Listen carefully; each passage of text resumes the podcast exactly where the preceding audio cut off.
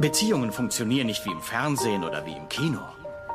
Kriegen sich die beiden oder nicht und dann klappt es und sie sind ein Leben lang glücklich. Schwachsinn. Neun von zehn Beziehungen scheitern, weil die Leute nicht zusammenpassen und die Hälfte der Ehen, die dann noch entstehen, werden wieder geschieden. Und trotzdem hat mich der ganze Mist nicht zum Zyniker gemacht. Das ist nicht wahr. Nein. Ich glaube schon, dass die Liebe hauptsächlich dazu dient, dass die Menschen sich teure Pralinen schenken können und in manchen Kulturen vielleicht auch Hühner. Sie können mich gern für einen Arsch halten. Aber ich glaube, das stimmt wirklich.